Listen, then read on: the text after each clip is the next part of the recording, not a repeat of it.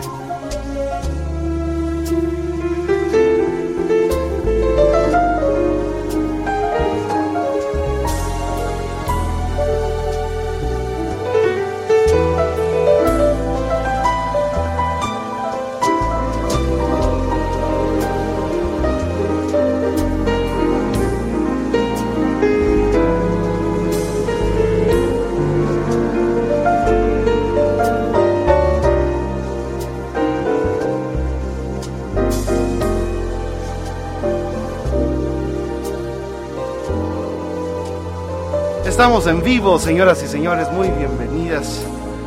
Bienvenidos al único programa en donde vuelven la buena música y el romanticismo a la radio en vivo.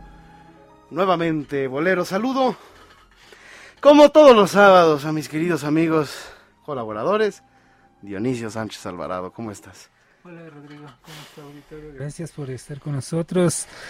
En este sábado aquí en la Ciudad de México, mm, eh, lluviosa la noche, los, las vías de comunicación, lógicamente las avenidas, las calles están un poco congestionadas, el servicio del metro en las partes elevadas también está haciendo que los trenes vayan más lentos después de aquel eh, accidente en la estación Oceanía, ya se toman más precauciones. Y ya sabemos que aquí en México después de niño ahogado se tapa el pozo, así que los invitamos a que lleven esta noche con mucha tranquilidad.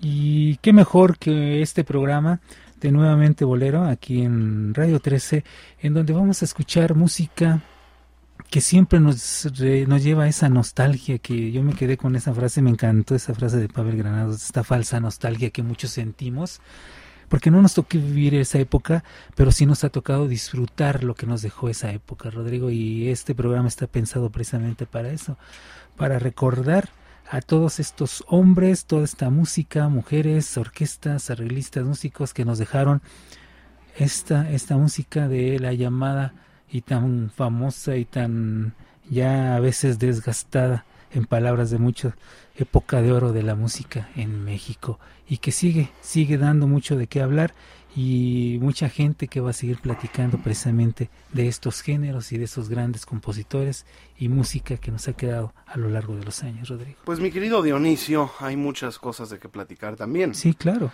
Tenemos eh, acontecimientos que pues que han marcado esta semana eh, lamentablemente son noticias tristes, son decesos, como el del maestro Jorge Macías. Sí, que... Hoy el de, el de Jaime Almeida. Estaremos comentando el ocaso que vive la, la industria de las telecomunicaciones en México. Y, y, de esto y muchas cosas más después de la canción de la semana. ¿Te parece? Claro que sí, de acuerdo. Aquí está el piano en vivo, estamos cerrando el mes de mayo.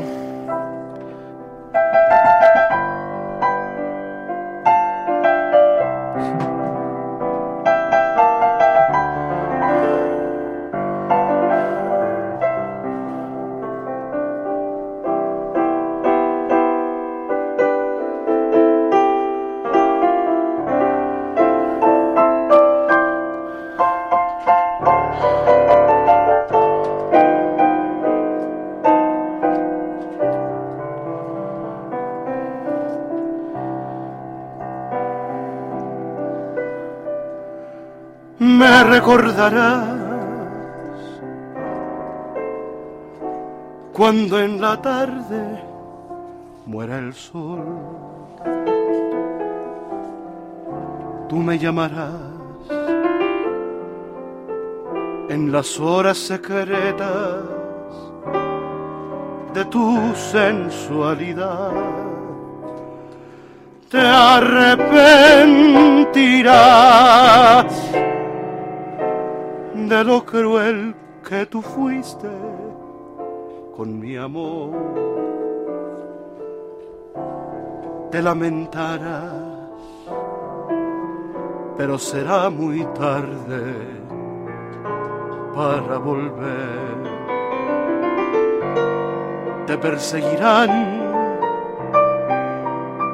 los recuerdos vividos de ayer te atormentará tu conciencia infeliz.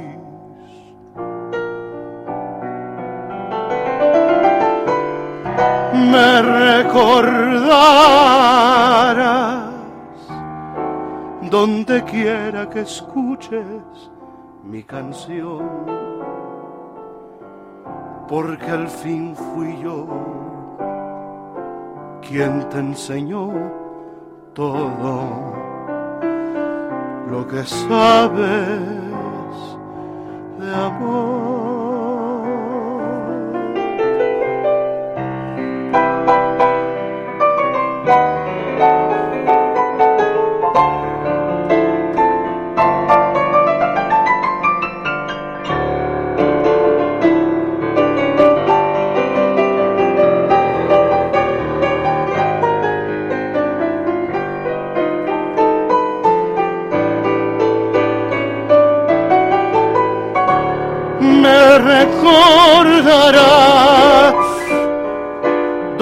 Quiera que escuches mi canción, porque al fin fui yo quien te enseñó todo.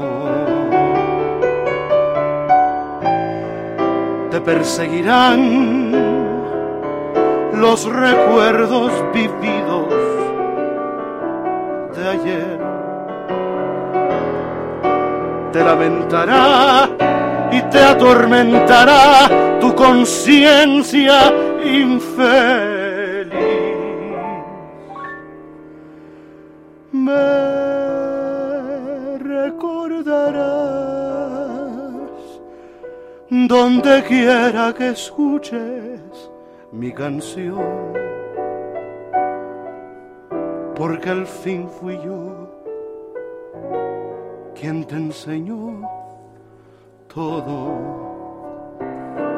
todo lo que sabes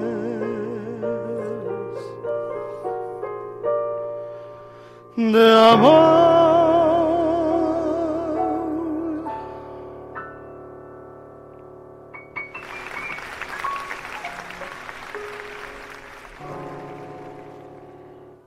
Frank Domínguez, compositor de esta y muchas otras páginas del pasado que hoy es experto haciéndose presente.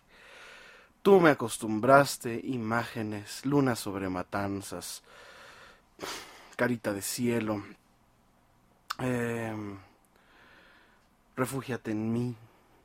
Sí, y bueno, la labor de, de, Frank, sobre todo también en la, en la cuestión pianística, que le daba ese ese sonido también. Sí, porque todos eran guitarreros. Sí, sí, entonces eh, Frank eh, con el piano le da otro sonido, otra dimensión al feeling. sí, le da otra dimensión al feeling, otras sonoridades que eh, por muy bueno que sea el guitarrista, eh, el piano es un complemento Mm, que, que, que, que, que es más amplio en cuanto a registros en cuanto a la forma de, de, que se puede interpretar y un pianista como en este caso Frank que, que siempre los músicos cubanos se han distinguido por tener una, un nivel académico grande pero sobre todo o sea pianistas ha habido muchísimos muy buenos y Frank le, le dio al feeling el ese sonido también, ¿no? Que en México, bueno, encontramos en gente como Vicente Garrido o Mario Ruiz Armengó trabajando de esa manera también la armonía. O sea, sí, sí, realmente el aporte de Frank no nada más es en las canciones que son bellísimas, también en, en la cuestión instrumental, ¿no? Es, es un aporte enorme el, el de Frank Domínguez. Así es.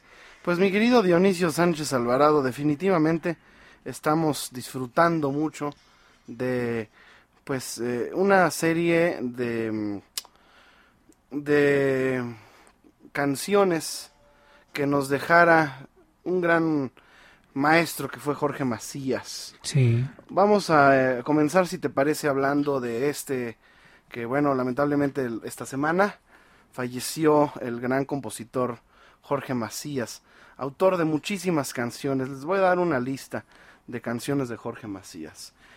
Eh, el autor y compositor eh, chiapaneco uh -huh, sí. eh, es pues quien hizo canciones como Lástima que seas ajena. Claro. Tropecé de nuevo y con la misma, misma piedra, piedra, que se llama Con la misma con piedra. La misma piedra. Y te aprovechas porque sabes que te, Te quiero, quiero. y el chasquido de tus dedos a tus órdenes estoy. Mm. Lobo. Lobo, que cantara Dulce. Mm, claro. Eh, Leona Dormida, Sí. que cantara Lupita, Lupita D'Alessio. Nube viajera. Nube Viajera, que cantara eh, Alejandro, Alejandro Fernández. Fernández. Igual que Loco, Sí. Loco porque me Ah, hablo sí. con las aves. Eh, Niña amada mía, si quieres ahora, porque no te gana. Muy bonita canción también. Eh, canciones como Agua Nueva, que Sí. cantara Cristian, y yo se la cantara también. Eh, tuve el gusto de ser invitado por él en sus 40 años como compositor para, para, para dirigir su espectáculo en el Teatro de la Ciudad, en donde se celebraron sus 40 años como compositor. Y bueno, tiene muchas canciones con Gil Rivera, Sí. que fue un- un- una dupla de la que vale la, la pena hablar. Eh, canciones como Aquella Edad, canciones eh, pues que Jorge quisiera mucho porque era un autor de muchos éxitos, cosa muy difícil para los compositores actuales, Mm, sí, claro. este, sí. porque generalmente tienen uno o dos, y eso ya es este Ya es mucho. ya es mucho. Sí. Porque ha cambiado muchísimo la manera de hacer música y la industria, pero todavía a Jorge le tocó la, la anti- el antiguo caminito, ¿no? La disquera, la promoción, La promoción. el artista, las fotos, este, el tour de radio, este, la payola, ¿no? Sí. La televisión, siempre en domingo, la patadita y vámonos. El Oti Ajá. le tocó todo, ¿no? Y... De hecho, Nube Viajera la estrenó Humberto Cravioto en el OTI, pero no pasó nada, hasta que la grabó otra vez Fernández, ¿no?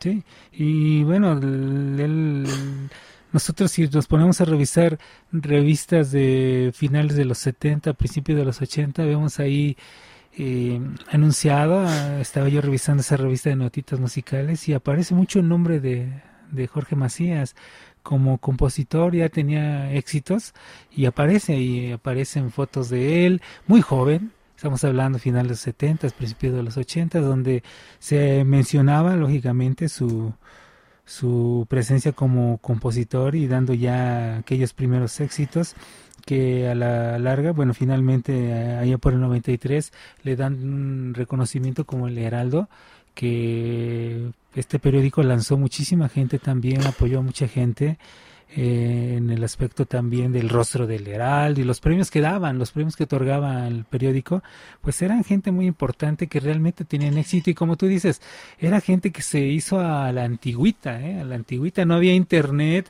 no había Facebook, no había YouTube, no había SoundCloud, no, había... No había el pollito pío. No había nada de eso y se la tenían que rifar eh, los compositores realmente con las el periódico, la prensa, pues con la manera, la manera antigüita, ¿no? Antigüita, sí y que les grabaran y que oyeran y que los promotores, en fin, todo eso lo vivió oh, Jorge Macías y afortunadamente pues fue creando no nada más uno, fueron muchos éxitos, fueron muchos éxitos. ¿eh? Entonces el, el, compositor Macías, Jorge Macías, pues realmente sí tenía ese talento. Un gran amigo a quien le debemos mucho tuve el gusto de presentarlo no una, no dos, no tres, muchísimas veces de tenerlo en la cueva como invitado, como mi invitado en aquí en Radio 13. Sí, en Radio 13. En la XQ. Y ya hablaremos también. Sí, sí. Del, del trágico final. Sí. Para pues los los nostálgicos, ¿verdad? De, que, que, pasó la XQ eh, hace unos hace unas semanas. Eh, vamos a, hacer esto. Vamos a cantar las canciones de Jorge Macías. Regresando de la pausa. Y em, vamos a, a, una pausita, no tardamos mucho. Regresamos. Estamos cerrando el mes de mayo en vivo aquí en Nuevamente Bolero. Recuerde escuchar esta y cualquier otra de nuestras emisiones anteriores a través de nuestro podcast, disponible en iTunes, TuneIn Radio y nuevamente bolero.podomatic.com. Nuevamente Bolero, con Rodrigo de la Cadena. Regresamos.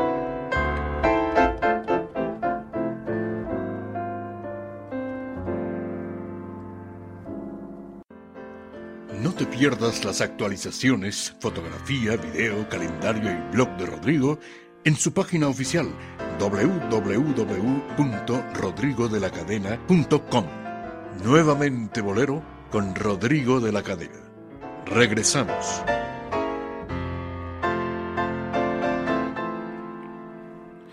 Estamos de vuelta y nuevamente Bolero. A ver, Dionisio. Sí, ah, tenemos muchos muchos muchos puntos que tratar antes de recordar las canciones de Jorge Macías. Jorge Macías que lo vamos a hacer y vamos a cantar Nube Viajera, Loco, Te Aprovechas, Lástima que todas las vamos a cantar. Em, también está el tema Jaime Almeida. Claro, sí. Entonces, este, bueno, a ver, vamos por partes, mi querido Dionisio. A ver, ¿te parece que empecemos eh, la XQ, no? Sí, de acuerdo. Yo tenía un programa en la XQ los viernes eh, miércoles, domingos. Es una producción que se llamaba El Estudio Verde y Oro, que, yo sé que tú escuchabas de pronto. Sí. Y mm, ¿qué pasaba con la estación? Bueno, la estación es un pilar, un referente eh, en la historia de la, de la, en la historia de la radio. Y y tuvimos pues la, la noticia de los directivos de, de Televisa Radio, que es Grupo PRIS español, de que pues la XQ llegaba a su fin, ¿no? ¿Cuándo? Pues hace dos semanas, este, más o menos, ¿no? Sí, aproximadamente. Hace dos semanas. Entonces, ¿qué pasa? Que pues la estación XQ se había salvado de no sufrir otra transformación de las que de las que tuvo. Sí. O sea, la XQ no siempre fue la XQ ni la W, siempre cambiaron un poco de, de perfiles, pero no tan radical como para este para olvidarse ya completamente de la Q, porque era Tropicu, Q mexicana, este la Q o la Q 940 y dejó de, existir. ¿Por qué? Porque eh, la convierten en la que buena, ¿no? Sí. Eso fue lo que pasó. Sí, claro. Entonces, este, yo escribí un, pues me dieron chance de despedirme. casi nunca, nunca te dan chance de despedirte de tu público. Como tú dices, ¿no? Que en la radio nunca sabes cuándo es la última vez que vas a entrar a una cabina, ¿no? Realmente. Entonces eh, les voy a compartir, pues, lo que lo que escribí con base en el en el pues la, en la noticia, la ¿verdad? Noticia, sí, Pero el cambio de giro, llamémosle. El cambio de giro de, de la estación, en fin. Eh, estoy muy muy lento aquí del, del internet, pero pero si me acuerdo, eh, más o menos fue algo así como, eh, llegamos al, al fin de XQ, se, se, termina con estos 75 años de historia, una estación por la que pasaron Consuelo Velázquez, Ramiro Gamboa, donde realmente se, se forjó el talento eh, de la XW, porque era, la XQ era el semillero de las estrellas y de los programas que, que, que se hacían exitosos, pasaban primero por la Q antes de pasar a la W. Entonces así es mi tierra, Noches Tapatías, La Hora del Aficionado, fueron proyectos que nacieron en la XQ. Esa es la importancia de esta estación, que pues tenía más de 75 años de historia y donde pasaron todos. Pedro Infante hizo su primera radionovela, ahí, ahí viene Martín Corona, este mm, Consuelo Velázquez estrena Bésame Mucho en la, en la XQ en el programa en que dirigía además su esposo, quien fuera su esposo, Mariano Rivera Conde. Mariano Rivera Conde. Eh, en fin, esta es parte de la historia, así a grandes rasgos de todos los artistas. El Mago Septién, grandes locutores, Carlos Pickering, Ramiro Gamboa, el tío Gamboín después. Eh, y pues de un día a otro nos dicen, este es, el lunes empieza a ser la que buena. Se acaba la, nostalgia y pues tenía algunos programas mm, eh, buenos, rescatables y hacían un recuerdo a la Q mexicana y a la Tropicu. No, tenía tenía su su encanto la estación y pues entró la que buena. Y pues no podemos negar que, que es parte de una situación que, que nos compete a todos. Em, les voy a les voy a leer aquí ahora sí lo que puse. Eh, esto lo publiqué el 15 de mayo, o sea, hace 15 días exactamente. Amigos queridos, hoy después de casi dos años de éxito se cierra el ciclo del Estudio Verde y Oro, XQ, el programa estelar de una de las emisiones pilares de la radiodifusión nacional, la XQ, en donde tuve la dicha y el honor de formar parte de la vida célebre de esta importante estación mexicana, además de cerrar la historia de la estación e integrar su última conformación programática como artista exclusivo, productor y conductor. Informo a ustedes que esta decisión no solamente incluía nuestro programa, sino que la estación en su totalidad cambia formato a partir de lunes bajo el perfil de La Que Buena. Finalizando con este cambio, la historia más de 75 años de la estación que vio nacer a grandes personajes del arte y la comunicación mexicana, tales como Consuelo Velázquez, Pedro el Mago Septién, Ramiro Gamboa, Carlos Pickering, Pedro Infante, Amparo Montes, Ferrusquilla, por solo mencionar algunos. Gracias a Televisa Radio y Heriberto Vázquez por esta oportunidad fantástica. La buena noticia es que la colección entera de más de 100 programas especiales dedicada, dedicados a la bohemia y a los más importantes autores y compositores de México permanece disponible gratuitamente vía Internet a través de nuestro podcast en iTunes, TuneIn Radio y nuestros sitios oficiales de Internet, el estudio verde y oro.podomatic.com y rodrigodelacadena.com. Por lo pronto permanecemos en Radio 13 y próximamente informaré a ustedes del nuevo programa que ya tenemos listo. Bueno, ahí está. Ahí está. ¿Comentario? Pues eh, sabemos de antemano que las estaciones eh, van cambiando conforme los tiempos, lógicamente. La W no siempre fue exclusivamente hablada, tenía otros contenidos. Creo que ahora tienen que ir cubriendo las necesidades de, del momento, ¿no? Del público que en ese instante, en esa época tiene que que tiene otras necesidades y tiene que cubrir. estamos viviendo una crisis general en los medios electrónicos de comunicación. Existe y no estoy descubriendo el hilo negro. es bien sabido que estamos pasando eh, por una incertidumbre, un periodo de hastío eh, y sobre todo incertidumbre en cuanto a resoluciones eh, legales a la manera de aplicar la ley federal de radio y, televisión, a las nuevas concesiones, a las antiguas concesiones, los intereses que existen por parte de los grandes monopolios en, este mismo eh, tema.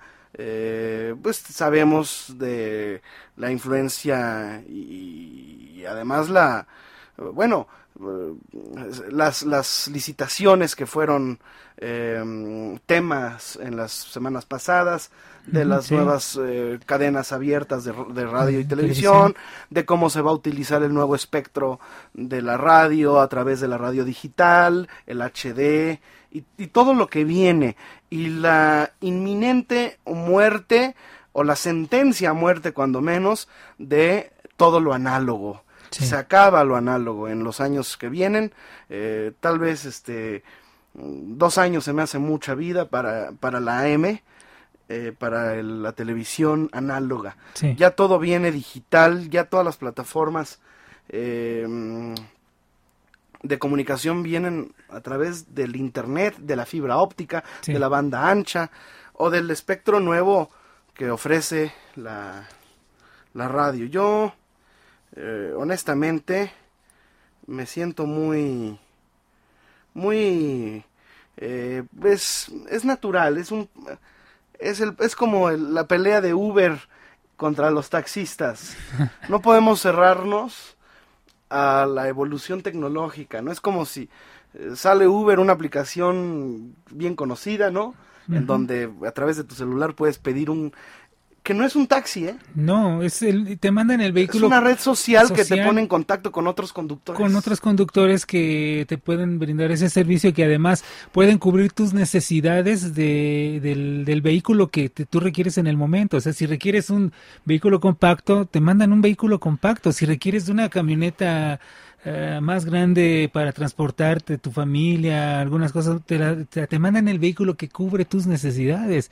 Y es finalmente un, un contrato, llamémoslo de esa manera, entre particulares que están lógicamente uno recibiendo un servicio y el otro ofreciéndolo, ¿no? No hay ningún problema, pero es una lucha, como tú bien lo dices, entre los intereses que pero ¿quiénes se manifiestan? Los viejos. Claro. Los que ya tenían el sindicato y los taxistas organizados, ¿no? y de repente llega... Eh, es como si ahorita eh, se quejara el sindicato de telegrafistas, ¿verdad? Porque existe el WhatsApp. ¿Verdad? Que te permite mandar mensajes gratis. Pues cómo están desplazando todas nuestras plazas de trabajo. Pues sí, pero ya nadie usa el teléfono, ya nadie va a usar los taxis. Claro. ¿No? Porque les estás brindando a la gente la posibilidad de adaptarse a las tecnologías naturales del proceso evolutivo de nuestras telecomunicaciones. Y cubre las, las necesidades ya de la gente, ya no son las mismas necesidades de del año 2015, no son lo mismo que, que las necesidades que había en 1940. O sea, ya no es, ya no es ya no es lo mismo, o sea, ya no, ya no es lo mismo en nada, en nada. O sea, estaba revisando unas cuestiones de ahorita que están tan de moda las pulquerías. Eh, en los 30 había más de mil pulquerías, en los 20 había más pulquerías que escuelas. Por la simple y sencilla razón de que había más borrachos que maestros. Más borrachos que maestros y había muchísimas haciendas donde se producía el pulque. Y se bebía el pulque, ahora ya no, ahora ya son otras Mira, Te voy a leer un proyecto, un, un, un, artículo muy interesante que publica mi amigo Juan Pablo Proal en la revista Proceso. Se llama La agónica muerte de Chabelo. Ah, sí, muy interesante, sí. ¿Ya lo leíste? Sí, leí una parte. Dice, la televisión el medio que reinó en la segunda mitad del siglo XX ha sido condenado al ostracismo. Los especialistas en el tema y las tendencias apuntan a una misma dirección. La pantalla chica se volvió prescindible.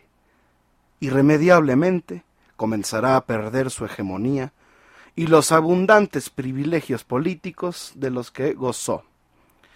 La firma de investigación Moffett Nathanson informó que durante el primer trimestre del año, 31.000 estadounidenses cancelaron sus servicios de televisión de paga. En cambio, los usuarios de streaming, que quiere decir eh, descarga y reproducción, ¿verdad? Vía Internet, aumentaron 271.000. En 2013, la televisión de paga perdió 95 mil clientes en el país vecino. En 2014, 125 mil. Y analistas prevén que este año supere por mucho a los anteriores. Vinton Cerf, uno de los padres del Internet, participó durante su intervención en el Festival Internacional de Televisión en Edimburgo. Va a seguir necesitándose la televisión para ciertas cosas, como las noticias, los acontecimientos deportivos y las emergencias. Pero va a ser casi como el iPod, en el que puede descargarse el contenido para visionarlo más tarde. En la misma dirección apunta Ignacio Ramonet, especialista en medios y exdirector de la revista Le Monde Diplomatique. El gran monopolio del entretenimiento, dice Ramonet, que era la televisión en abierto, está dejando de serlo para ceder espacio a los medios digitales. Cuando antes un cantante popular, por ejemplo, en una emisión estelar de sábado por la noche, podía ser visto por varios millones de telespectadores, unos 20 millones por decir en España, Ahora ese mismo cantante tiene que pasar por 20 canales diferentes para ser visto a lo sumo por un millón de televidentes. El director de YouTube en América del Sur, John Farrell, estima que para el año 2020 el 75%, 75% de los contenidos audiovisuales serán consumidos vía Internet. En México la televisión tradicional aún goza de salud pero el panorama camina hacia un lento e inevitable regicidio. Los estudios más recientes indican que la población sigue consumiendo los programas de las cadenas abiertas y los servicios de paga registran una tendencia al alza. No obstante, al mismo tiempo la población más joven comienza a mostrar desinterés por la señal tradicional. Eh, los sectores con más recursos tampoco esconden su hartazgo por los contenidos de siempre y están optando por cobrar, eh, por comprar servicios de streaming, principalmente de la plataforma Netflix. De acuerdo con el Instituto Federal de Telecomunicaciones, el IFT, los niños mexicanos son quienes más televisión ven en todo el mundo. Con un rango de 4 horas con 34 minutos, los alemanes ocupan el último sitio con una hora y 33 minutos. El 95% de los hogares mexicanos cuenta con televisión y el promedio de consumo es de 9 horas y 25 minutos, de acuerdo con la agencia IBOPE. La televisión de paga continúa al alza, de acuerdo con el IFT. En 2013 habla, había 14 millones 654 mil usuarios, superiores a los 10 millones del 2010. No obstante, expertos anticipan que también en México esas tendencias están por cambiar. La investigadora mexicana Ana Cristina Covarrubias, directora de la empresa Pulso Mercadológico, concluyó en un estudio que el 29% de quienes cuentan con televisión la utilizan como pantalla para ver películas que no forman parte de la programación televisiva, como DVD, Blu-ray, Internet, Netflix, ¿no? Ya ves que ahora son las televisiones inteligentes, que nada más les pones la contraseña de tu internet y tienes acceso a, claro, video, eh, Vimeo, YouTube, Televisa Networks, NFL, ves todo lo que quieras, ¿no? Sí. En este tema México ha sido bautizado como la joya de Netflix en Latinoamérica. La consultora de Competitive Intelligence Unit indica que en el país hay cerca de 2 millones de usuarios de video por suscripción y de estos Netflix concentra a 1.4 millones el 70%. Ayer el periódico El Financiero reveló que Televisión Azteca ha perdido el 42% de su valor en el último año, derivando de la migración de anunciantes a servicios de streaming y televisión de paga. Hasta ahora la televisión mexicana sigue siendo pieza clave en el juego electoral de la clase política. Los partidos postulan a estrellas de la pantalla chica, promueven actrices como primeras damas, y el gobierno regala reproductores con fines electorales, amén de gastar una fortuna en publicidad televisiva. Tan solo en 2014, el gobierno de Enrique Peña Nieto pagó a Televisa 144.2 millones de pesos y a Televisión Azteca 83.4 millones. Los medios masivos responden con agradecimiento, ocultan las tropelías de la administración pública elevan sus logros a milagros modernos y atiborran sus contenidos de programación sosa e inocua para el statu quo. Pero ya está dicho, no será por mucho tiempo. En breve veremos la agónica muerte de Chabelo, Galilea Montejo, Andrea Legarreta, Laura Bozo, Patti Chapoy y los demás representantes de la llamada televisión basura. La riqueza y vastísima competencia de contenidos que ofrece Internet poco a poco debilita los grandes medios. Las nuevas generaciones tienen otras necesidades, patrones e intereses. Es inevitable. La televisión está herida de muerte. Con la, feroz, con la feroz velocidad de los tiempos que corren, será cuestión de un parpadeo para que veamos que el soldado del PRI cayó en la batalla por sobrevivir a la modernidad.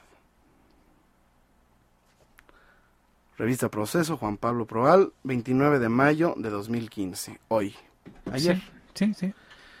Y, bueno, lo que te comentaba, es, se cubren las necesidades. En otra época, hablemos de hace en 1934, 1900 promedio 1934, 40, 42, 43. la población mexicana no sabía leer en un 75% aproximadamente. Se da el auge de aquellas revistas muñequitos, los famosos pepines, que Pepín nada más era una sola revista, había el chamaco, había eh, el Paquito, eh, en fin. Eh, se da ese auge, la gente empieza a aprender a leer gracias a las campañas de alfabetización que se dieron y comenzó a surgir una necesidad de llevarle a esa gente por los medios, lógicamente, eh, eh, información y diversión. Y si estamos hablando que ahorita en México dicen que no se lee, en aquel tiempo se hablaba que había un promedio diario de 6 millones de lectores de revistas de monitos diarios. O sea, diariamente había una lectura de 6 millones de personas leyendo eh, revistas de, llamémosle, de monitos, ¿no? o sea, los, los, cómics. Se cubrió una necesidad. Eh, después viene la radio y se cubre, lógicamente, la necesidad que se fue dando. Y eso es lo que está, sucediendo con, en este momento. En este momento están cubriéndose ya las nuevas necesidades que esta generación tiene. Lógicamente esa generación, el último, lo único que, el último que, que está esperando tener y que no quieren que lógicamente se tenga es memoria. No tienen memoria, no tienen historia. Y un caso como el de la XQ, pues aquí le interesa la historia de una estación si lo que es el futuro de, de los medios, eh, esperando que no llegue el, también el fin de, de, muchas estaciones de radio, es pues darle a la gente lo que, la gente quiere escuchar. O sea, si en los 30, 40 leían el Pepín, leían el Paquito, leían Chamaco Chico, pues ahora quieren escuchar música de banda, de todo esto, es lo que están escuchando la gente realmente, la, la enorme cantidad de gente. Lógicamente la historia no, no, no importa si, si, existió Toña la Negra, ¿qué le importa de pronto a la gente saberlo? O a, o a algún grupo de gente el dárselos a conocer. Pero como dice Juan Pablo, ya cada quien escoge lo que quiere ver. Claro. Por la oferta. Este, ¿cómo? ¿Por qué nos vamos a chutar a Laura Bozo si podemos escoger los contenidos que nos interesan claro. en Internet? ¿Por qué? Por eso es el éxito también de muchos blogueros blogueros, canales de YouTube, sí, videos, tú... músicos, artistas, políticos nuevos. Sí. Pues ahí está el Bronco en que muy probablemente sea el próximo gobernador, De, Nuevo León. Vamos a una pausa y regresamos con las canciones de Jorge Macías. Sí, y seguimos después platicando con lo de Jaime Claro que sí.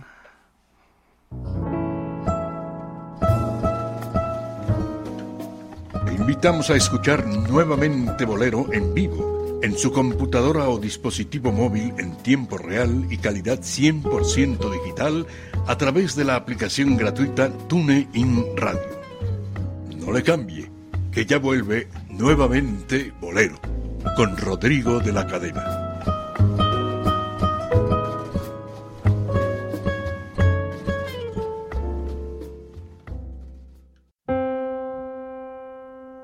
Vuelve la buena música y el romanticismo a la radio en vivo. Nuevamente Bolero, con Rodrigo de la Cadena, Dionisio Sánchez Alvarado y Marta Valero. No le cambie. Seguimos en vivo en nuevamente Bolero. Eh, queremos decirle a todos los seguidores de Radio 13 que estamos eh, muy próximos a, mm, a reestrenar nuestra señal eh, digital sí. y a estar al- a la vanguardia en las telecomunicaciones. Si usted nos sigue por, por internet, pues podrá darse cuenta de que vienen para la estación muy buenos cambios. Y la buena noticia es que nosotros seguimos aquí. Cuando menos Sí. hoy. no, no, aquí estamos, aquí estamos. Y bueno, mi querido Dionisio Sánchez Alvarado. Sí, Voy a hacer un popurrí de canciones de Jorge Macías. De acuerdo. Y pasamos a platicar de Jaime Almeida, ¿ok? De acuerdo, me parece muy bien, sí. Venga pues, vamos a iniciar con un bellísimo bolero ranchero de Jorge Macías.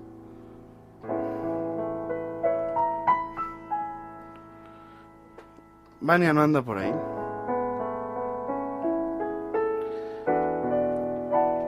Quiero aprovechar para enviar un un abrazo a la familia y a los deudos que Jorge deja en este mundanal mundo, como decía Ujú, Tintán.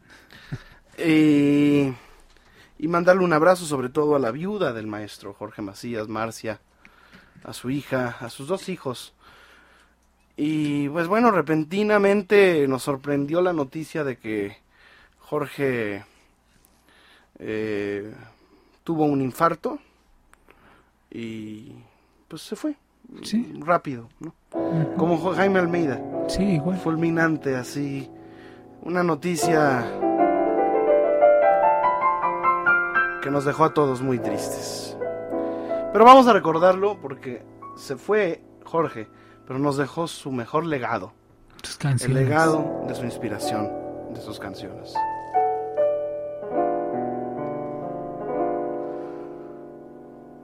Loco, me dicen loco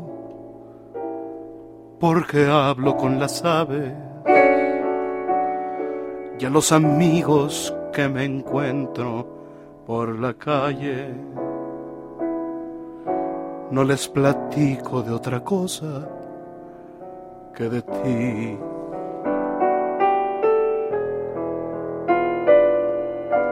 Loco, porque me ama la mejor de las estrellas, porque se niegan a aceptar que la más bella haya volado de tan alto para mí.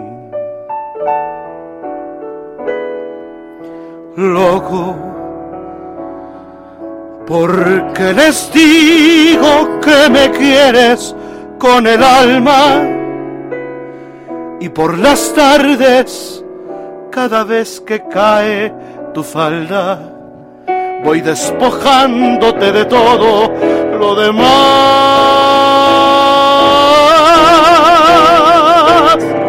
Loco, porque esos ojos que me dicen que me amas, cuando amanecen encimita de mi almohada, tras esas noches de locura que me das. Loco, me dicen loco porque hablo con las aves y a los amigos que me encuentro por la calle. No les platico de otra cosa que de ti.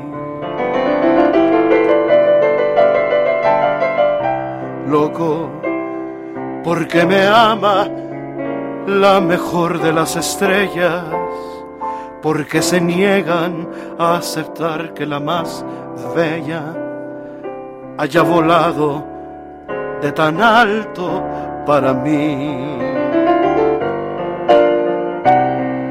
Loco, porque les digo que me quieres con el alma y por las tardes cada vez que cae tu falda, voy despojándote de todo lo demás. Loco, por esos ojos que me dicen que me aman, cuando amanecen encimita de mi almohada, tras esas noches de locura que me das cuando te sueño.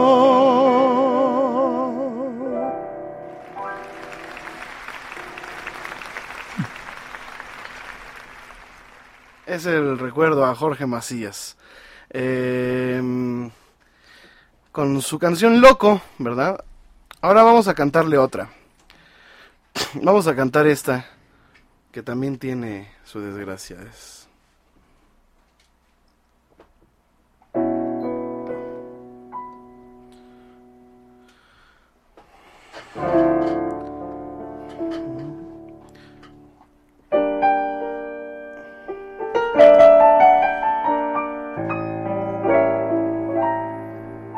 Soy la sombra de tu vida, tú me elevas y me tiras yo te sigo y tú me pisas sin reparar jamás en mí. Bebo siempre de tu mano como siervo en tu rebaño y te odio y te amo muy a pesar de mí. No buscaré culpables, yo lo soy, porque cuando me llamas siempre estoy dispuesto a todo. Y te aprovechas porque sabes que te quiero y al chasquido de tus dedos a tus órdenes estoy. Te aprovechas porque sabes que aunque quiera, nunca voy a estar afuera del cristal de tu prisión. Y me dejas y me tienes cuando quieres, me persigues y me hieres, soy tu presa y cazador. Me desgarras y manejas a tu antojo y controlas mis enojos a tu ley y convicción y te aprovechas porque sabes que te quiero y al sonido de tus dedos a tus órdenes estoy. Te aprovechas porque sabes que aunque quiera nunca vas a estar afuera del cristal de tu prisión. Y me dejas y me tienes cuanto quieres, me persigues, me posees, soy tu presa y cazador, me desgarras y manejas a tu antojo y controlas mis enojos. A tu ley y convicción.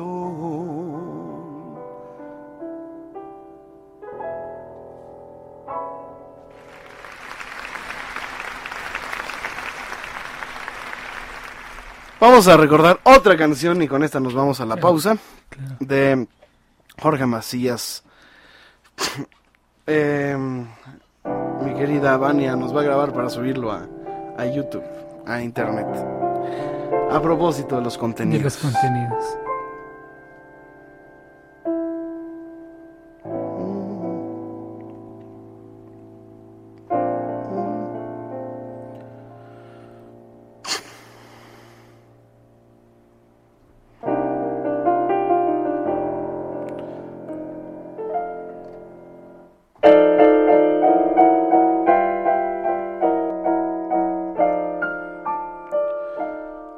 Ay, amor. Aquí estoy preso de tu recuerdo en mi soledad. Ay, amor. Son tantos años y no hay remedio para mi mal. Ay, amor, estoy vencido y no tengo fuerzas para luchar. Ay, amor, no cabe duda que sigo siendo sentimental. ¿Dónde estás?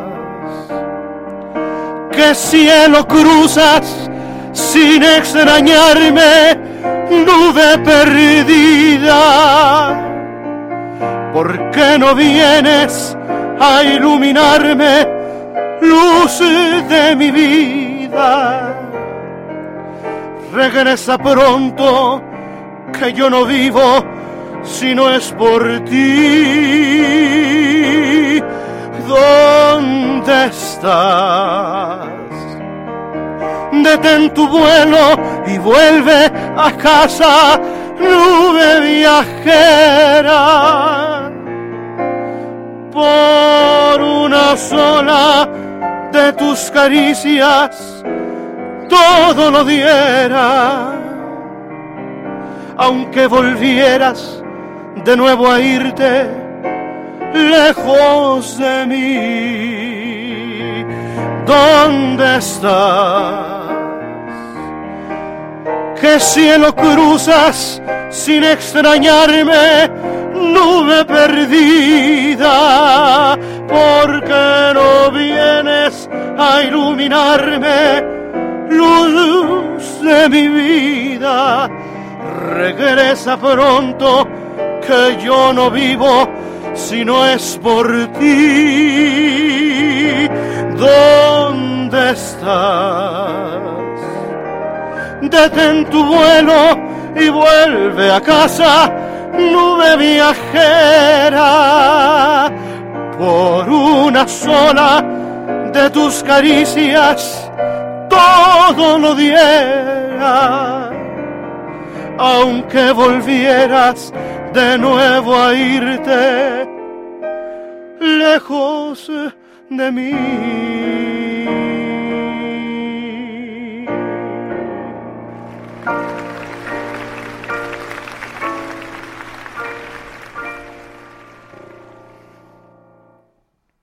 Jorge Macías. Sí. Bueno, nos vamos a ir a una pausa y regresaremos aquí nuevamente Bolero.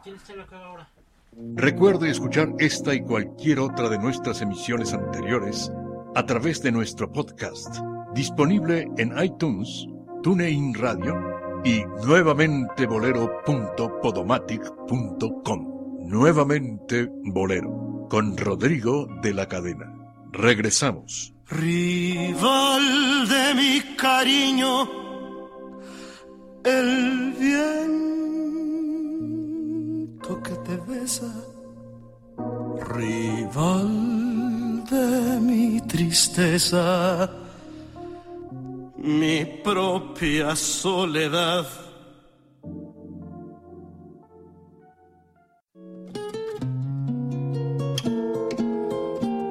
No te pierdas las actualizaciones, fotografía, video, calendario y blog de Rodrigo en su página oficial www.rodrigodelacadena.com. Nuevamente Bolero con Rodrigo de la Cadena. Regresamos. Mujer,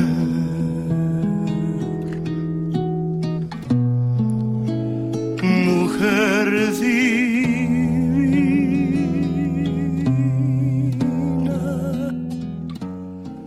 Estamos de vuelta nuevamente, Bolero, y les recordamos que la Ciudad de México ya cuenta con un lugar en donde la legión de románticos imbatibles de la Ciudad de México y del mundo, cuando visitan la ciudad, pueden encontrar eh, como un eh, sitio, como un escaparate de las nostalgias, de las sensibilidades, de la pasión, de la música y, por supuesto de la eh, expresión más fina de la música del siglo XX, de la música mexicana, del bolero y de todos estos géneros eh, a los cuales les debemos tanto y les dedicamos en este programa siempre un espacio.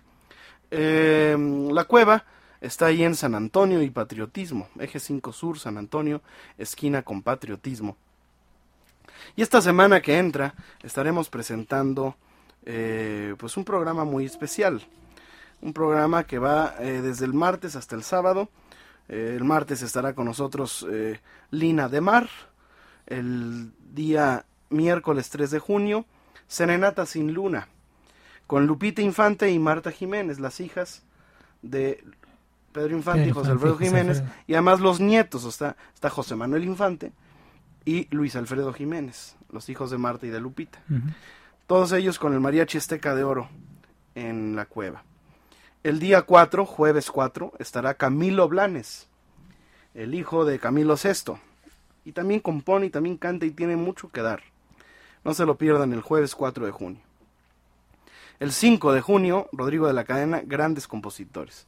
Un homenaje a Jorge Macías, un homenaje a Roberto Cantoral, un homenaje a, a Gonzalo Curiel, a muchos compositores mexicanos. Y el día sábado 6 estará Arturo Castro, el maestro Arturo Castro, autor de Llorando por dentro, Yo sin ti, y Después del amor, y de canciones como Lluvia en la tarde, bueno, un gran compositor, definitivamente el líder eh, y creativo y genio de los hermanos Castro. Todos los jueves, artistas de casa, Daniel Río Lobos, los viernes los Bribones y Rodrigo La Cadena y los sábados Patricio. No se lo pierdan, excelente cartel para la cueva. Hoy precisamente está Poli. Hoy está Poli, hoy está Poli. Y bueno, me está escuchando Marta Eugenia Toledano. Saludo a Alicia Noble Jensen, a Omar Martínez Benavides. Mira, eso que nada más estamos aquí por internet, Ujú, ¿eh? sí, sí. Guilla Espinosa, Angélica Bissinger, Egberto García, a Reina Xochil, a Malena Gómez Grimaud, a Héctor Miranda, Rayito Díaz, Concepción Mendoza, Elena Vázquez, se han comunicado con nosotros, gracias. También Daniel González, eh, la familia Martínez allá en Sayula de Alemania, allá en Veracruz, están también sintonizando el programa. Es gente que, que le gusta escuchar este En Colombia, mi amigo Manuel Cano, que siempre está pendiente de nuestras emisiones.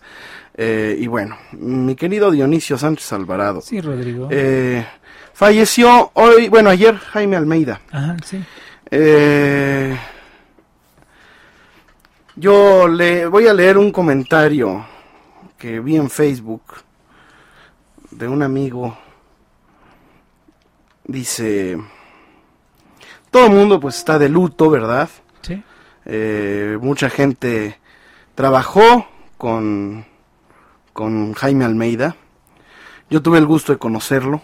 Eh, gracias a Jaime Almeida yo grabé mi primer disco. Indirectamente porque yo estaba en Orfeón. Bueno, yo estaba en, tele- en- en su programa de Fórmula. Yo colaboraba con él en su programa de televisión. Y, y estando en su programa, cantando en vivo, me vio Rogerio Azcárraga, que era el dueño de, tele, de Telefórmula. Y me dijo, yo le quiero a usted grabar un disco. Y me habló por teléfono. Y dije, pues va. Sí. Que, que, que bueno. No se puede uno arrepentir, ¿verdad? Pero, Claro. pero le dije que sí. Em, ahí yo conocí a, a Jaime Almeida. Em, eh, un hombre que yo veía desde niño en la televisión en ECO. ECO, que era el sistema eh, 24 horas 24 de información de Televisa, en donde pues ponían mucha música, había programas de contenido musical. Y Jaime Almeida se convirtió como en un referente. Eh, no sé por qué, ¿eh? no sé por qué, pero se convirtió en un referente para todo. A ver, se murió eh, B.B. King, a ver Jaime Almeida, ¿no? Sí, exacto. El experto, ¿no? Sí. Y la verdad, Jaime Almeida sabía mucho de rock. Sí sabía mucho de rock. Vivió de, la época del rock. de una parte del rock. Pero ni era, era, era muy mal músico, muy mal. Sí. mu- Yo lo ve eh, con, con Marín, con Carlos Marín, aquí mismo lo comentábamos, sí. hacían el ridículo. Este, este, este, este, este hombre, ¿no? Mm, sí. ¿Qué, qué cosa? A mí, a mí no me, no me gustaba nada oírlo cantar, la verdad. Me gustaba mucho como comunicador.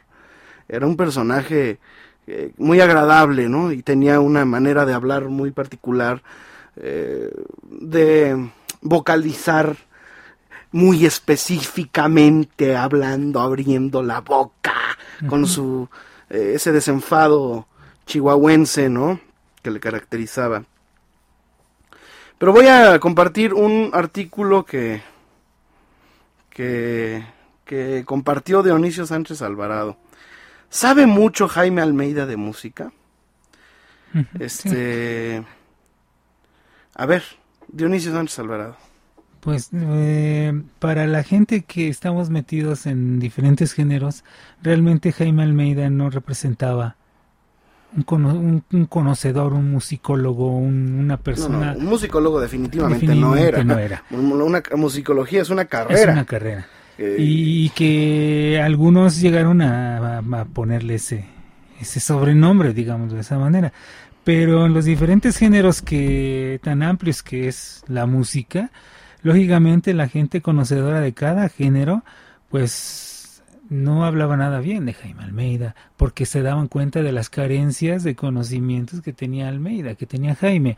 Jaime nunca supo más de rock eh, que Oscar Sarkis, nunca supo más de, de jazz que Germán Palomares o Fernando García Olmedo, nunca supo más de son cubano que Marcos Salazar, nunca supo más de bolero que Pavel Granados, que Rodrigo de la Cadena, que José Flores Escalante, que Pablo Dueñas, nunca, nunca supo, pero fue un hombre que surgió eh, en el sistema que comentabas hace unos minutos, eh, ir escalando poco a poco los puestos por un conocimiento mínimo, pero que va cubriendo una necesidad. En los años en los que escuchábamos en la W Estudio 54 y veíamos después en la televisión, veíamos también Estudio 54, no había YouTube, no había Internet, en donde podías encontrar cualquier cantidad de información y de videos, y era para ti sorprendente ver un video de los Beatles eh, en la azotea, ¿no? La última aparición y que el Elvis Presley en Las Vegas, no lo veías en ningún lado. Jaime Almeida te lo presentaba. ¿Por qué? Porque estaba en un medio en el cual pues estaba el- la videoteca, eh, tenían acceso a videotecas por intercambios con otras empresas, con la BBC, con muchísima gente, y que lógicamente a él le llegaba todo el material. Al estar a la cabeza de un, en, en un lugar en el cual él fue escalando, él fue jefe de prensa, no sé qué tanto, este, cubrió la- el área de televisión de la campaña de López Portillo cuando López Portillo fue el único candidato, ¿no? Y después ya fue ascendiendo y también ahí estaba Pedro Ramírez Vázquez y lo nombra director de, de prensa de la construcción de la nueva basílica. O sea, se oye muy raro, ¿no? Ese, ese nombramiento, ¿no? Director de prensa de la construcción de la nueva basílica de Guadalupe. Y va ascendiendo. Y, surge y crece arropado por Jacob Zabludowski, que todos sabemos también, o sea, independientemente de la categoría que puedan tener como comunicadores, todo lo que el sistema cubrió, eh, fue cubriendo de, de estos hombres. Surge Jaime Almeida al anuncio de un Emilio Escárraga de yo hago televisión para los jodidos. Jaime Almeida surgió con la idea de vamos a darle a la gente programas que sean mierda. Fue la palabra que utilizó Jaime. Y esa era su política en W, cuando fue jefe en Radiopolis.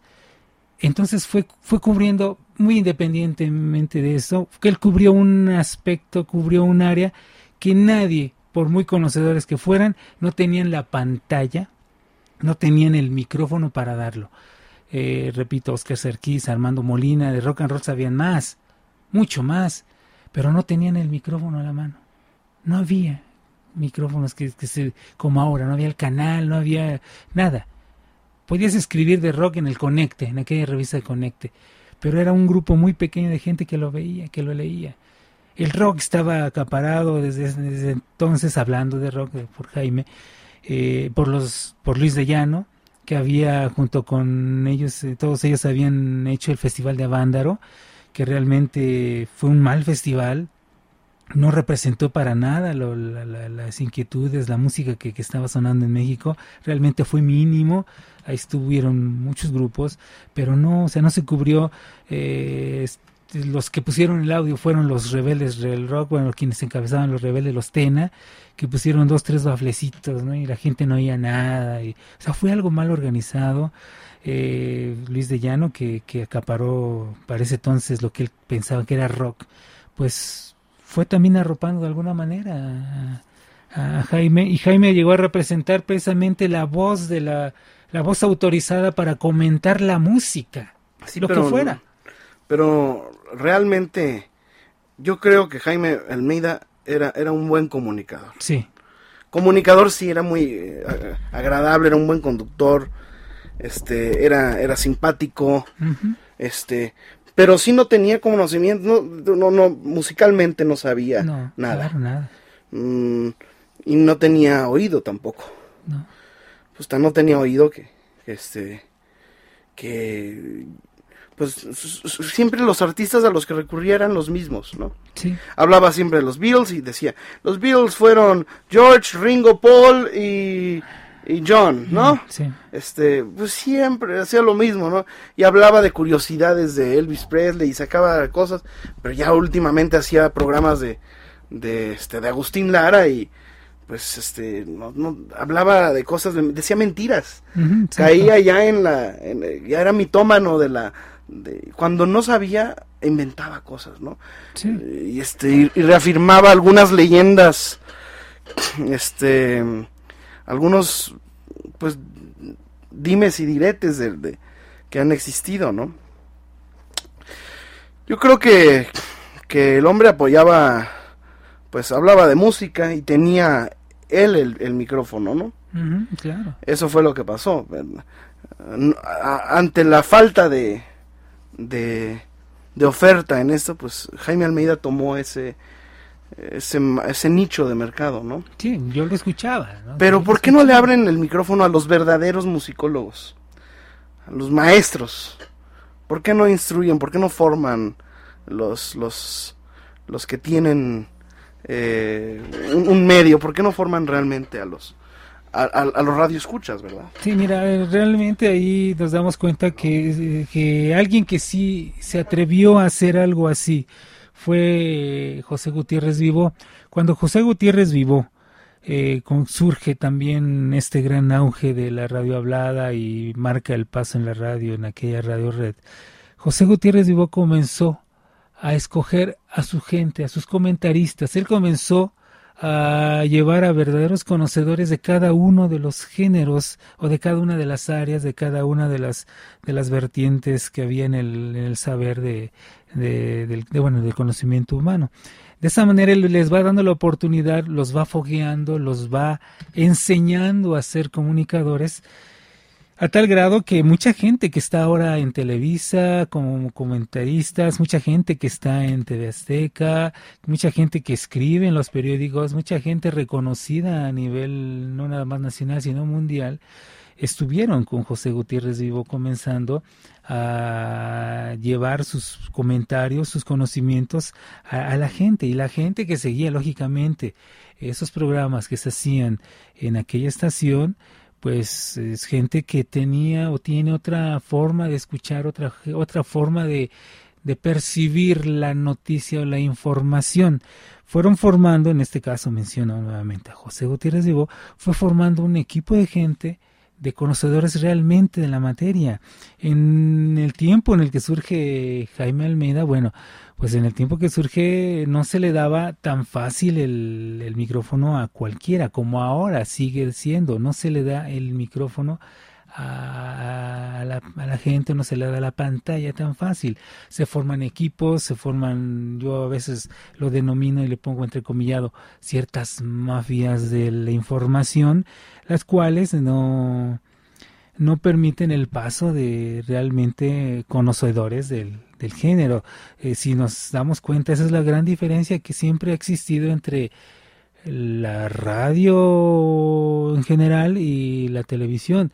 Muy pocos se atreven a darle el espacio a, auténticos conocedores y nada más los encontrábamos en, ahora lo encuentra uno fácil, en en, un blog, lo encuentran en internet, lo encuentran en YouTube, encuentran sus videos, pero antes nada más encontrábamos a ciertos conocedores de las materias en cuestión musical, las encontrábamos en revistas, las encontrábamos en periódicos y con reportajes o colaboraciones semanales, ya no digamos diarias, eran colaboraciones semanales que tenía uno que, si quería uno estar informado de aspectos de la música o del ambiente artístico de antaño, teníamos que estar buscando la revista de revistas de Excelsior, teníamos que estar buscando el periódico El Nacional, a veces surgió un periódico que duró muy poco, que era el Suma, eh, estábamos en la jornada que, siempre sacaba algunos reportajes interesantes y ahí comenzábamos y leíamos a, a gente como Ernesto Márquez, eh, leíamos a mucha gente que estaba llevando la, la música, hablaban de jazz, eh, leíamos a Oscar Sarkis en el Nacional,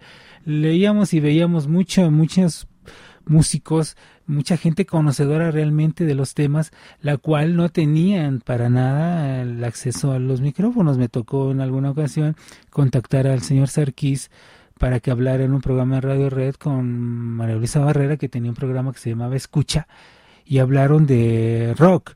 Y él eh, se dio cuenta que la señora conductora del programa, que era en ese tiempo dueña de Radio Red, no sabía nada de los Beatles y se atrevió a decir que era Paul McCartney. Y días después, eh, Oscar Sarkis, que, que de rock sabe mucho, eh, sacó precisamente basándose en esa, en esa frase que, que dijo la señora Barrera, saca un reportaje, bueno, un artículo en, en el periódico nacional criticando precisamente esto, la, la forma en que los medios electrónicos eh, no le dan cabida a la gente que realmente sabe.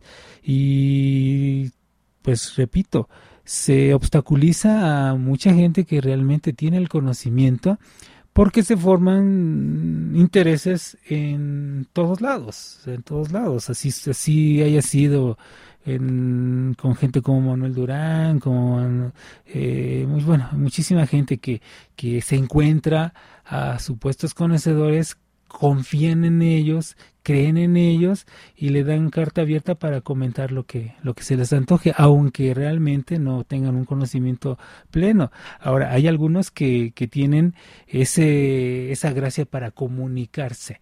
Pero de eso vamos a seguir hablando, nos vamos a ir a un corte, vamos a regresaremos en unos rápido esto, regresaremos aquí a Radio 13 nuevamente Bolero para seguir platicando de todo esto que nos concierne porque es el es la historia de, de la radio, es la historia de la música que tanto nos gusta. Vamos a un corte y regresaremos aquí a nuevamente Bolero. Recuerde escuchar esta y cualquier otra de nuestras emisiones anteriores a través de nuestro podcast, disponible en iTunes, TuneIn Radio y nuevamente bolero.podomatic.com. Nuevamente Bolero con Rodrigo de la Cadena. Regresamos.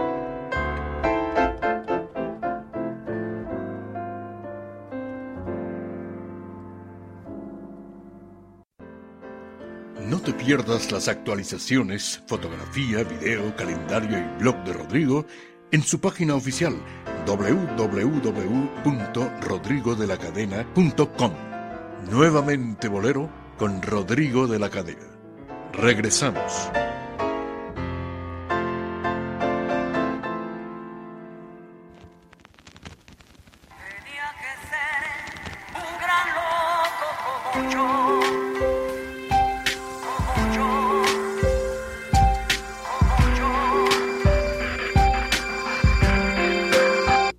Tenía que ser un loco como yo,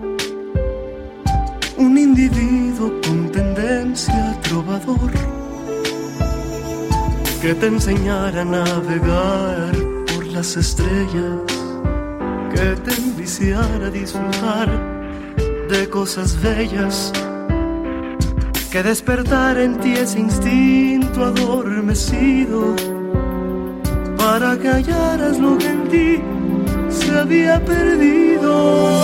Tenía que ser un loco como yo, vagabundo irremediable, soñador,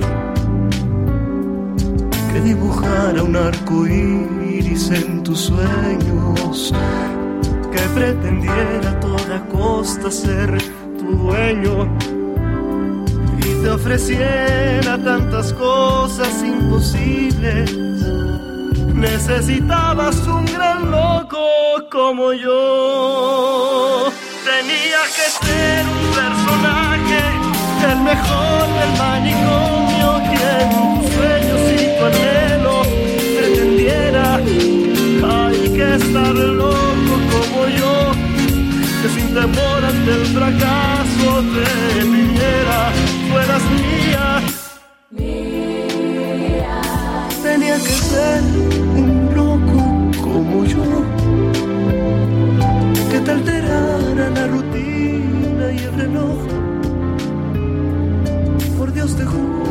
te hacía tanta falta.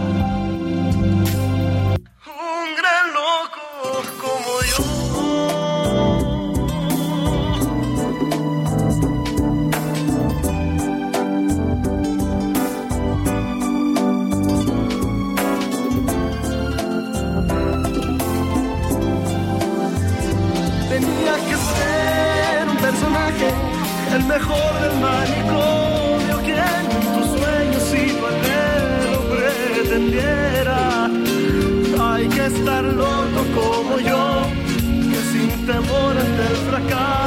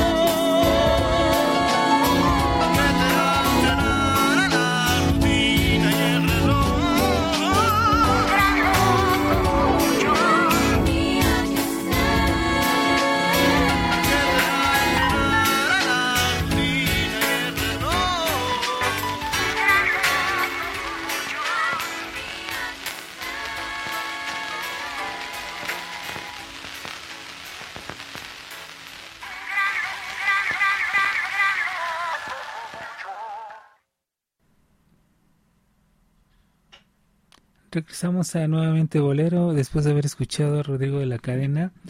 eh, en este que para mi gusto es eh, creo que uno de los mejores discos que le he escuchado a Rodrigo. A mí me encanta escuchar este tema de un loco como yo. Siento que su voz luce plena, llena y si algún día tuviera que recordar o tenga que recordar yo a Rodrigo de la Cadena como artista, lo voy a recordar para mi gusto con con este disco, sobre todo esta canción me, me gusta mucho como sonó. Aparte el tema a muchos nos llega, es muy hermoso el tema de Armando Manzanero, pero recuerde que aquí en México afortunadamente ha surgido desde hace ya un buen tiempo un lugar en el cual se le da cabida a todo lo que es en verdad el talento y el recordar no nada más las canciones de los grandes compositores, sino el recordarle a la gente que va que todavía siguen, siguen existiendo músicos de gran calidad, intérpretes también, y sobre todo un lugar que conserva eh, eso que en los 40, los 50 hizo lugares tan famosos como el Villafontana, pero de pronto puede ser como un lugar ahí en Uruguay o en la zona de Uruguay donde estaban esos lugares donde se bailaba y se escuchaba buen son o buena música pero igual de pronto puede ser como una reminiscencia de la carpa en donde de pronto un cómico como Luis de Alba eh, puede hacernos reír con un buen sketch pero también puede hacernos recordar que él canta, que él es bohemio y que, que conlleva todo esto, lógicamente, un buen hacer, un buen quehacer del artista en el escenario, un respeto del escenario, el cual ya en muchos lugares no se, no se acostumbra. Hay un lugar en México que afortunadamente nos, nos lleva a, esa, vivir, a revivir esas épocas, esa época, es eh, la cueva de Rodrigo de la Cadena, y Vania nos va a comentar la cartelera de los próximos días, en el cual no hay día de desperdicio. Todos los días escucha usted algo muy interesante, intérpretes, repito, los músicos, escuchar a deleitarse con un bajista como Marco del Muro en, eh, eh, ejecutando su instrumento y cada uno de los que pisan ese, ese escenario en verdad vale la pena.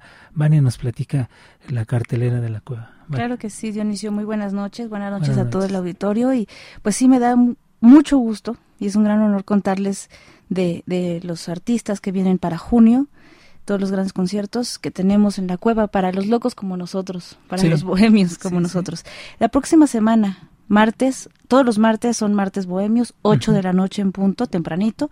Tenemos el 2 de junio a Lina de Mar con un espectáculo mariachi, va a estar la Catrina, va a tener un gran, gran show.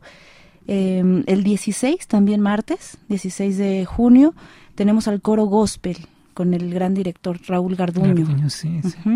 El 23 tenemos a dos cantantes muy buenos que son ganadores de un concurso que organizó Jennifer Estrada. El 30 es un tributo a José José con Felipe Ballesteros. El miércoles 3, se los recomiendo muchísimo, se llama Serenata sin Luna. Y van a hacer un gran concierto eh, Marta y Luis Alfredo Jiménez, la hija de, José, Alfredo, y, el nieto, y Lupita y José Manuel Infante. El jueves que son jueves de variedades, 9.30 de la noche, tenemos a Camilo Blanes, el hijo de Camilo VI es lo que siento. Viernes Rodrigo presenta. La mamá de Camilo? Este. ¿Sí sabes cuál es? La abuelita, la abuelita. Este, el viernes tenemos a Rodrigo de la cadena con un homenaje a los grandes compositores. Y el sábado 6 Arturo Castro con un show que ya habíamos tenido hace como tres meses creo dos meses lo repetimos ahora para todos los que no pudieron dado el éxito. Exactamente. Toda la cartelera para los que siempre nos preguntan lo pueden consultar en la página de la cueva que es www.lacuevaderodrigodelacadena.com la cueva de rodrigo de la cadena.com todo seguido en minúsculas. Ahí en, en la parte de calendario pueden tener los shows pueden reservar también al teléfono 5615-1910 o al 5211-2679 o a los que son más cibernéticos, como estábamos diciendo, por correo electrónico, la cueva arroba gmail.com.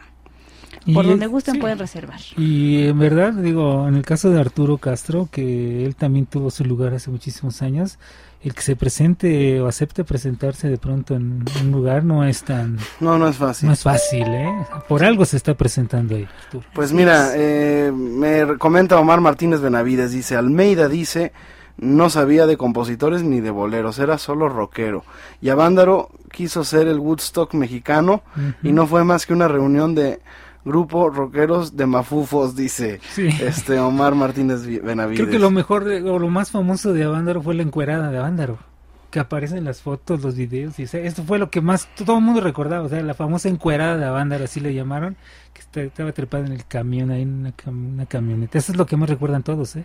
Le preguntas quién tocó, muy poca gente sabe quién tocó, pero de la encuerada de Avándaro todo el mundo se acuerda. Y eso creo que fue lo, lo que por lo que quedó el, bueno. acabo de hablar con Carlos Quiñones el eh, director de Radio 13 y eh, me comenta que que estamos en un proceso de de espera. Mantener esta estación esta Radio 13 es muy caro al mes. Estamos hablando de millones de pesos al mes para mantener una estación de, de AM Sí. Eh, dices que estamos nosotros en espera de que la ley resuelva lo que debía haber resuelto hace años, que son las licitaciones, las, eh, las competencias por las, por las nuevas tecnologías. Y, no se resuelve nada, ¿no? Y, se pospone porque vienen las elecciones. Entonces eh, es un proceso lento, entonces dice, mientras yo tengo que pagar, ¿no? Sí. Entonces estamos, eh, dice, a mí me sale, no, no me sale, o sea, tendría yo que quebrar la estación. Entonces lo que tengo que hacer es apagarla y seguir por internet. Y es lo que estamos haciendo. ¿Por qué? Porque viene eh, un futuro muy, muy ambicioso para, para Radio 13 y para los contenidos actuales. Y me estaba diciendo algo muy cierto.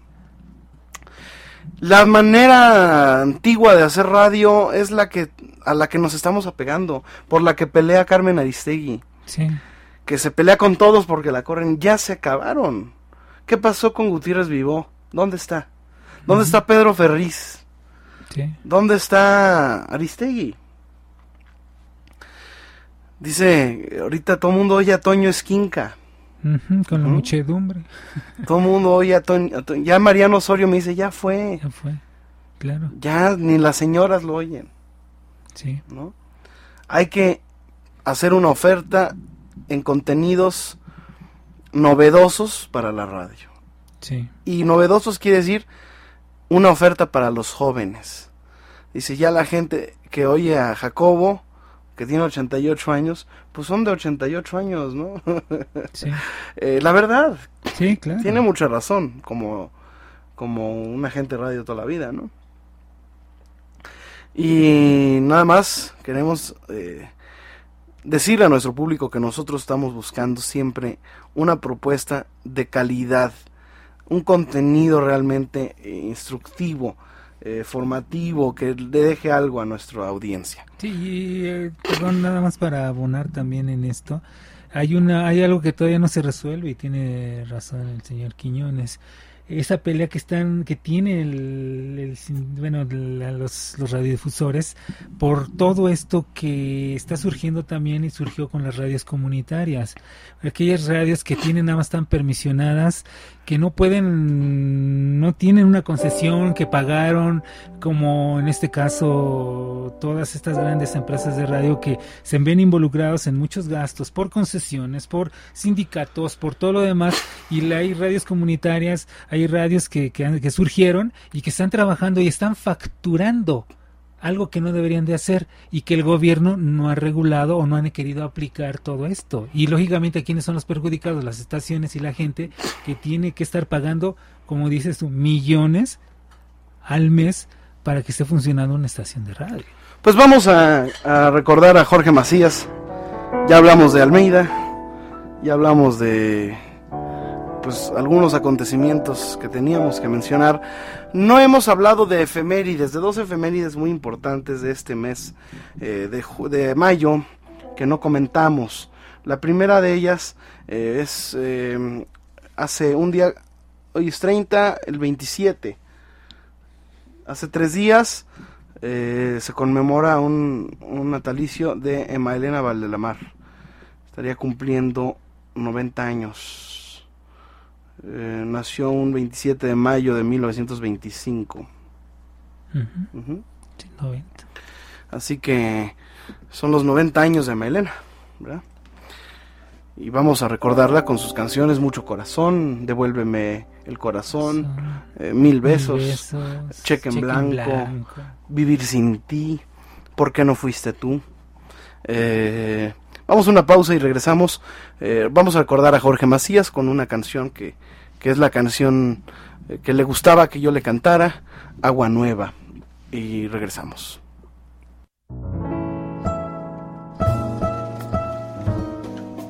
Te invitamos a escuchar nuevamente Bolero en vivo, en su computadora o dispositivo móvil en tiempo real y calidad 100% digital a través de la aplicación gratuita TuneIn Radio.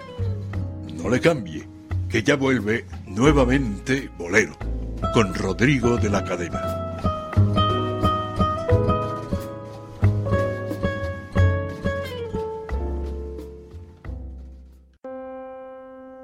Vuelve la buena música y el romanticismo a la radio en vivo. Nuevamente Bolero, con Rodrigo de la Cadena, Dionisio Sánchez Alvarado y Marta Valero. No le cambie. Estamos en vivo nuevamente, Bolero. Vamos a recordar a Jorge Macías, con la canción que le gustaba que yo le cantara. Más, entre más al frente, mejor. Sí, ahí exactamente.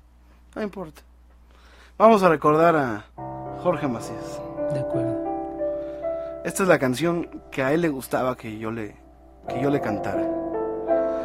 Y con la canción que pude decirle de alguna manera a mi, a mi forma de, de pensar musicalmente, mi gratitud por sus 40 años en el Teatro de la Ciudad. Sí. Como sueño ver tu cuerpo desmayado junto a mí, sobre mi almohada y tu pelo gris de cielo en penumbras despertar.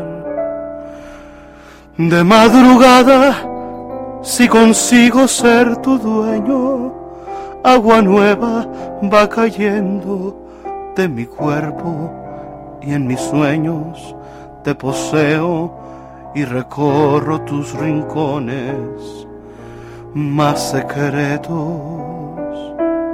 pero despierto y no te tengo.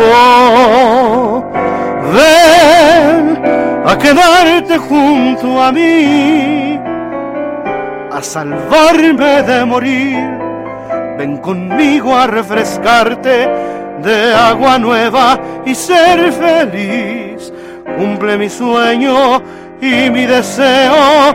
Ven a mis ganas de vivir, a quedarte junto a mí, que aquí tengo para ti agua nueva que hay en mí.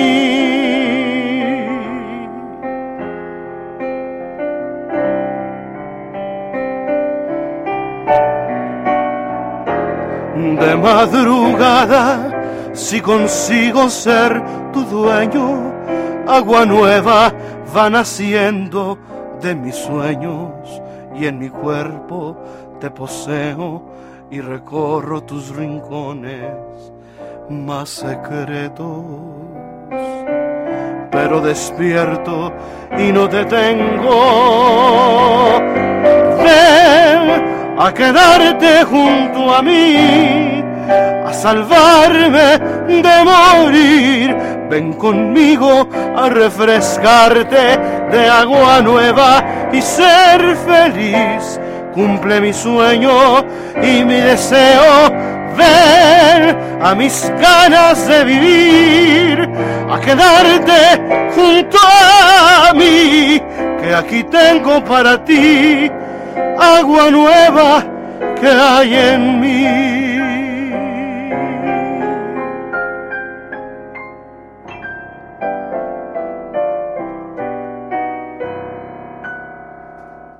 De Jorge Macías.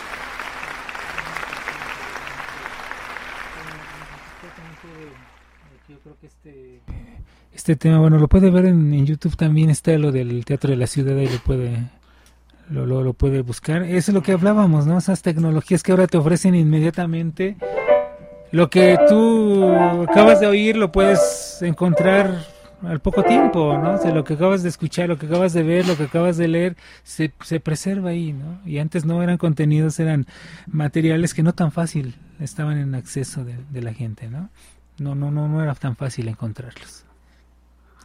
Y bueno, realmente sí para nosotros es, es, es, un gusto recordar toda esta, todas estas composiciones de, de estas canciones de, de, Jorge Macías y después de haber recordado bueno todos estos aspectos de, lo, lo, que ha sucedido últimamente en, en, en, México por para mencionar algo que me gustó fíjate Rodrigo me encontré y nada más para redondearlo de Jaime Almeida me encontré ahí en internet un artículo que escribió Jaime Almeida que se llama Carlos Lico merecía un mejor adiós. Y habla de, de cómo él conoció a Carlos, dónde lo escuchaba, eh, habla de, hace una breve semblanza de, la trayectoria de Carlos a la muerte de Carlos Lico, y al final dice eso él en ese artículo, Carlos Nico mereció un mejor adiós. Que no se le hizo, o sea, no, no, se mencionó tanto lo que se tenía que haber mencionado en los medios de la muerte de un, de un cantante, de un hombre como, como Carlos Lico. Y me gustó mucho ese artículo, fíjate, que lo, cómo lo, cómo lo concluye él al, mencionar esto, ¿no? Sobre todo porque le da la importancia que muchos no le dieron, ¿no? Al fallecimiento de, de Carlos.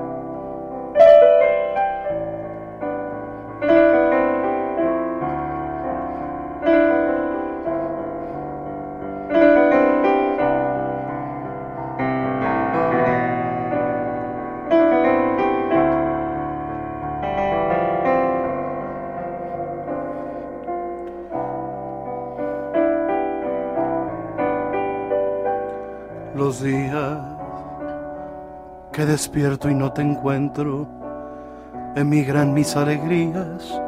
Si vieras que mal me siento, parece la habitación tan vacía, con tu ausencia, vida mía, mi desesperanza crece. Los días que no estás para vivirlos, no quisiera despertar qué diferencia junto a ti sé compartirlos, todo parece brillar.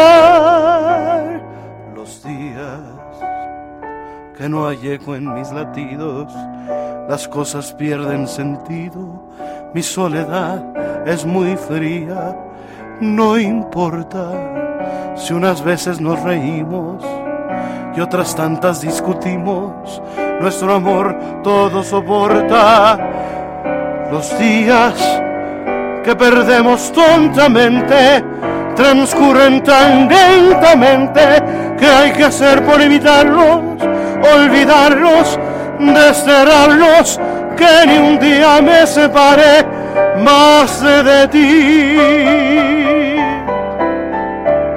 Los días que perdemos tontamente transcurren tan lentamente que hay que hacer por evitarlos, olvidarlos, desterrarlos, que ni un día me separe más de ti.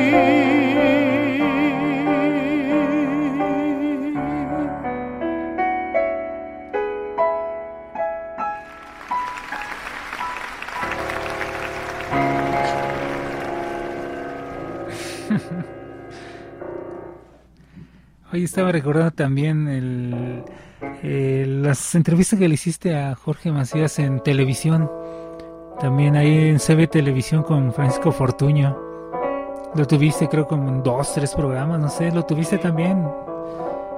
Y ahí lo recuerdo, o sea, perfectamente estaba yo ahí presente y esa paciencia de un hombre con esa categoría de compositor y fama de compositor eh, estar esperando su turno con toda tranquilidad y sin desesperación, sin los estrellismos de, de algunos otros que podrían exigir más. Él no, muy sencillo, o sea, una forma muy, muy simple y sencilla de ir por la vida con toda esa cantidad de éxitos que, que dejó. ¿eh? De verdad, estaba recordando yo esas, esas grabaciones.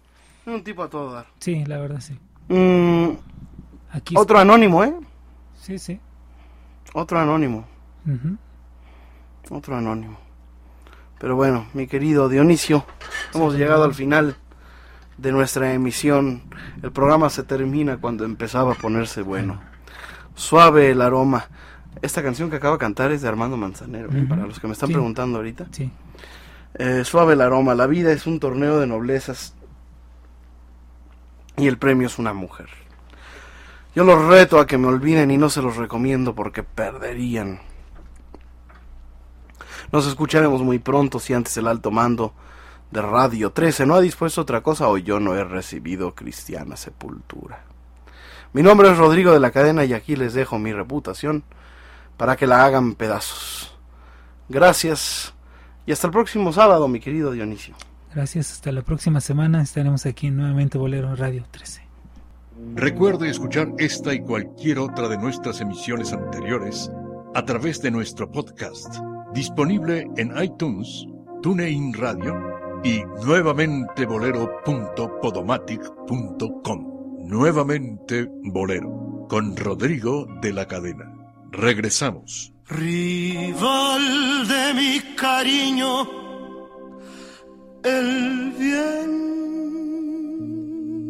que te besa, rival de mi tristeza, mi propia soledad les esperamos en el próximo podcast de Nuevamente Bolero, el encuentro musical de Rodrigo de la Cadena con la sensibilidad y el romanticismo del mundo de habla hispana. Muchas gracias y hasta entonces.